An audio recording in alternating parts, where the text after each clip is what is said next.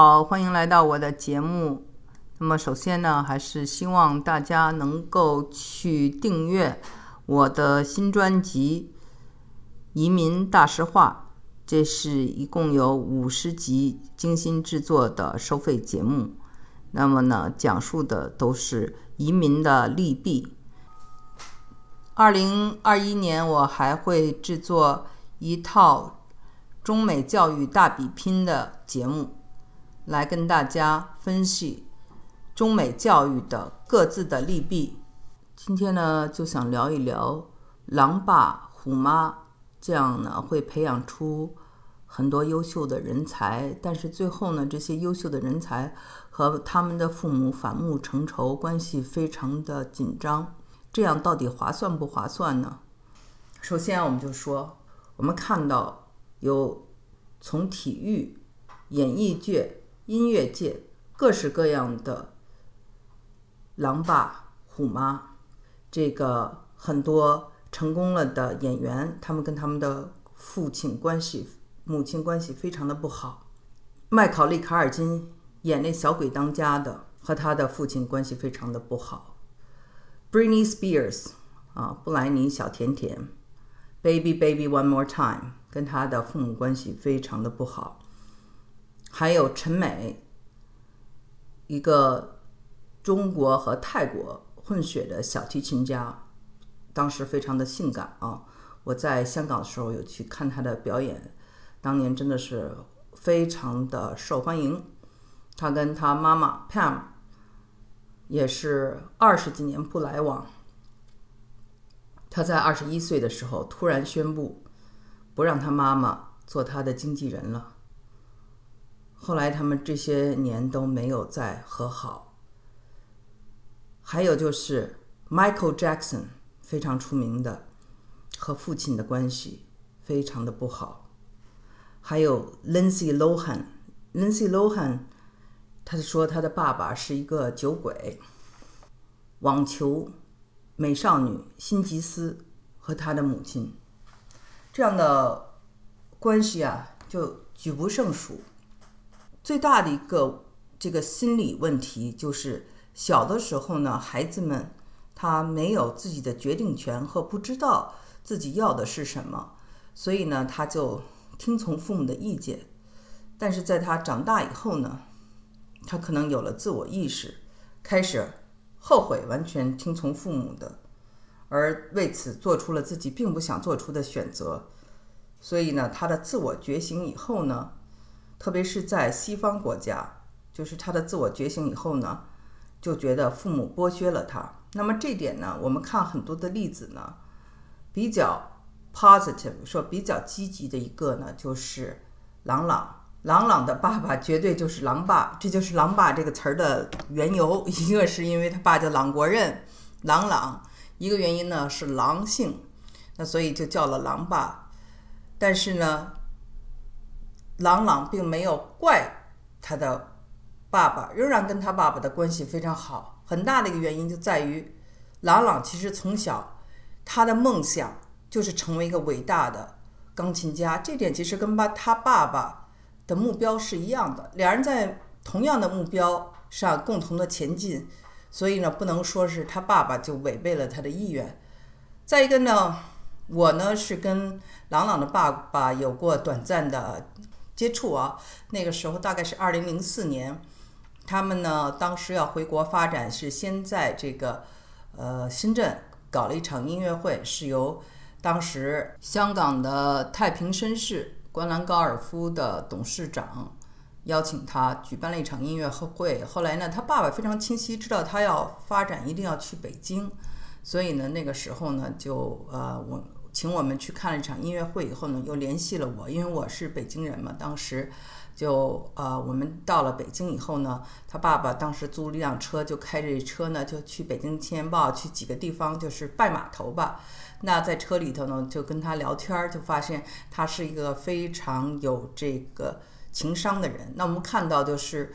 呃，这个朗朗也有一定的情商。他的父亲呢，虽然很严，但是呢，有一种幽默，也很会跟人打交道。这一点呢，我想朗朗也继承了他爸的这些特点。所以呢，再加上朗朗是一个中西合璧的文化，他不是一个完全的这种，啊，西方像这个陈美呢，就是从小基本上就在西方长大，姓名啊都是沿用的英国人的姓，尼古拉斯就是他的第二任继父的姓。刚才呢，我说过，就是越是在这种西方文化长大的人呢，对自我的意识呢，他觉醒的越早。然后呢，就是就觉得很多人会觉得过去父母对他的打骂，或者是对他的压迫啊，是一种剥削。然后呢，而这种剥削呢，他永远要不回来了，因为他当时没有任何的能力，或者是非常的弱小。所以他就一辈子生活在痛苦中，甚至这种痛苦呢，就转化成后面出现很多的这种心理问题。我们看到 Britney Spears 有精神啊这个不稳定的问题，麦考利卡尔金也有这个问题。这里呢也跟大家提一下，Tiger Woods 老虎就是打这个高尔夫球的 Tiger Woods。我们知道他的妈妈也有华人血统，也有这个泰国血统。那么呢，他的这个父亲是一个黑人。呃，他呢，父亲去世时，他说他一直以他的父亲为榜样。其实啊，他的父亲在这个他 Tiger Woods 很年轻的时候呢就出轨，啊，这个事情其实对他影响挺大的。那么他最后呢？我们知道，Tiger Woods 有一段时间呢，他的那个名声啊，非常的糟糕，是因为他那个有这个性瘾，就是老要跟不同的女人发生关系的，最后还去看医生，说为什么我会这么上瘾？其实这就是跟他父亲当年的这个呃这件事情呢，给他带来的这个影响有很大的关系。他当时的女朋友后来也揭示了这一点。现在我们看到 Tiger Woods 跟他的这个儿子一起出去打球，呃，那对他儿子培养的也非常好。Tiger Woods 啊，他自己呢虽然也是一个这种主要是在美国，但是他的母亲啊还是有我说了这个亚裔的血统，所以呢他也受一定的这种亚裔文化的影响。亚洲的文化，不管是哪一个国家，泰国呀。马来西亚呀，或者是日本呐，或者是印度啊，或者是韩国呀，其实啊，跟中国都很相同的一点就是很重视这个孝顺，对父母呢要感恩。最终呢，你还是要跟父母呢达到一定的和解。如果你跟父母的关系一直不好，其实这是影响你的快乐的。这就是为什么很多这些人他们这么的痛苦，因为他们呢就是不能够原谅他们的父母，尽管呢他们的父母的这种可能是做法比较的拔苗助长，或者是比较的严酷，不能给他们一个幸福的童年。但同样，他们如果是一个很幸福的童年，可能也取得不了那样的成绩。但是取得了那样的成绩，却是浑身这种都是伤痕，心理甚至都不健全。那么自己跟父母的关系都不好。那这样的话呢？你觉得是这样值，还是做一个普通的家庭和睦的人值呢？这个呢，就是每一个人的这个不同的这种选择方式。有的人他就觉得要不惜一切代价的成功，即使呢这成功以后带着很强的偏执，也要这样去做。但是有人就觉得所谓的成功、优秀，如果代价付出的太高，那么就不值得。人呢，要原谅别人，其实呢，就是看你在一个什么样的情况下。比如说，你已经是一个大牌了，你非常的强大，那别人伤害了你，你呢就高姿态，很容易就原谅他。但如果是你小的时候受到的创伤，你小的时候是一个弱者，那么你会把这些痛苦呢都记忆非常的深，很多事情都是历历在目的，让你再去原谅。这个呢，就需要很大的勇气。其实你不仅仅是原谅了你的父母，同时呢，你也是跟自己和解。谈到强者和弱者呢，我还想再提一句，大家有没有发现，就是说在富裕人家里面，这个父母和小孩的这种关系呢，经常会出现问题。但是呢，在穷人家，反而是穷人的孩子早当家，穷人呢为父母想的就是比较多。我们看哈，朗朗的例子，也就是他当时做北漂的时候，他跟他的爸爸一起受苦。所以呢，有没有想过为什么会是这样？就是说，我的结论就是，还是回到刚才的强者和弱者，就是你的父母。家庭非常优越，虽然给你提供的这种呃条件比一般人好，你可能没有那么感恩，是为什么呢？是因为他们是强者，所以呢，你对他们缺乏一种同情心。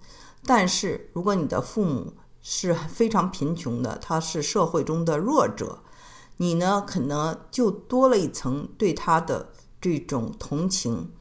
就像这个朗朗，他一定会记得他爸爸。为他所付出的那些代价，两个人在北京所过的那些日子，所以呢，这也就成为他一个成功的动力。我不仅要自己成功，我要也让为我付出一切的爸爸成功，过上好的生活。从此呢，就是啊，保护他。所以呢，这个小孩子呢，在比较穷的家庭中，他们呢就会有一种保护大人的意识。而在比较成功的家庭，因为这个父母啊都是非常的成功、非常的强大，他们呢就会更觉得自己的弱小。我不知道大家同意不同意我这个观点？大家可以听一下，我在有一个节目啊，叫做《逆商》啊，这个节目里头讲了一位呃叫做赵美萍的女性，她的经历，她的小时候呢就是。不管是继父还是养父，都是非常穷凶极恶的，让我们听了以后是不可思议的。把她送到采石场去打小工，用最恶毒的话去说她，让她在晚上下跪，穿着单薄的衣服跪几个小时，就在那儿呼呼大睡。但是呢，他仍然是非常的，就是嗯。记着他的好，而不去记得他的坏。我就问他为什么，他说他的这个继父养父他们也很可怜，也是社会中的这种啊最底层的人。所以呢，我想这在这种呃当时呢，我还是不能完全理解。后来我就仔细想了想，我就理解了，就是他的对他们从现在，因为他。比较成功了，再翻回去看他们的处境，对他们有一种强烈的这种同情心。那这种同情心呢，就让他们原，就是对他们的所作所为呢，就就等于说是原谅。这个呢，我就想说啊，这种一个强者一个弱者的这种游戏啊，这个英文词叫做 overbearing。有如果你的家长太强势，英文叫做 overbearing。所以呢。有的时候不仅仅是你的态度，而是你本身就拥有的社会地位和你已经已经拥有的一些东西，使你自然就成为一个强者。那么呢，你还没有怎么说话的时候，你的孩子就怕你对他是，他怕哦，我达不到你的要求，我如果不如你怎么办？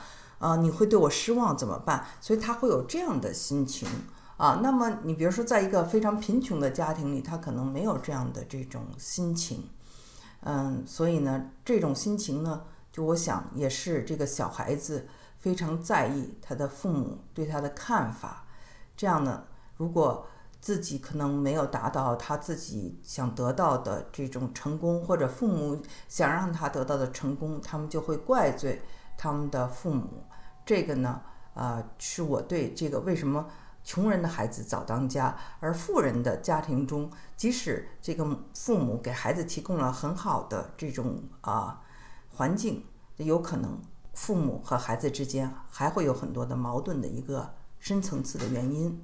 如果让我们每一个人抛去这种啊对父母的感恩、对父母的这种孝顺的思想的这种教育，就是闭上眼睛。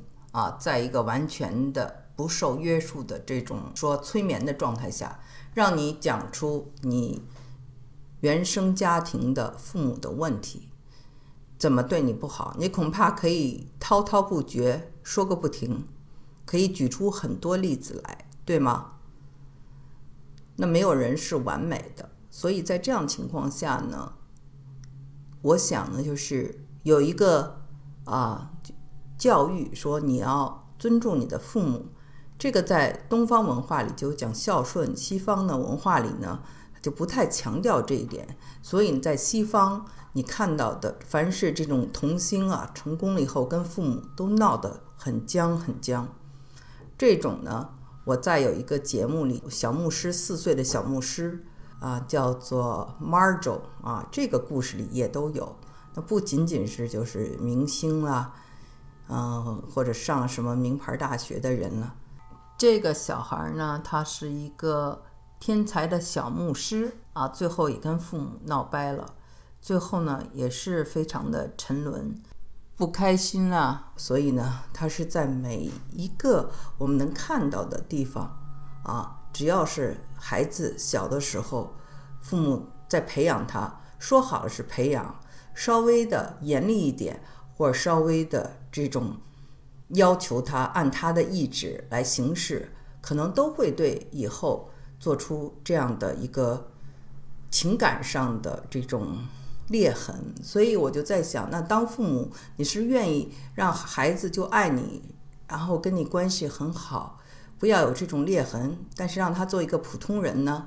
还是说你就是要培养他，让把他扶到一定的成功的这种位置上？那么为此呢，他也许是比较偏执的，也许呢，他对你还是怀着一种。怨恨的，你愿意这样做吗？你愿意就是这样，也一定要不惜代价的让他去成功吗？我只是把这个问题抛出来。那我个人的这个建议就是说，既然我们已经了解了这个人类啊，关于弱弱者的同情，关于对这个强者的这种抵抗、抵触的这种自然的现象，那么父母。一定要学会示弱，这样的话呢，孩子们会有保护你的愿望，会有帮助你的愿望，而跟你对抗、抵抗的这种心态呢，就会少了一些。好，今天的节目就做到这里，欢迎大家就这个问题留言讨论。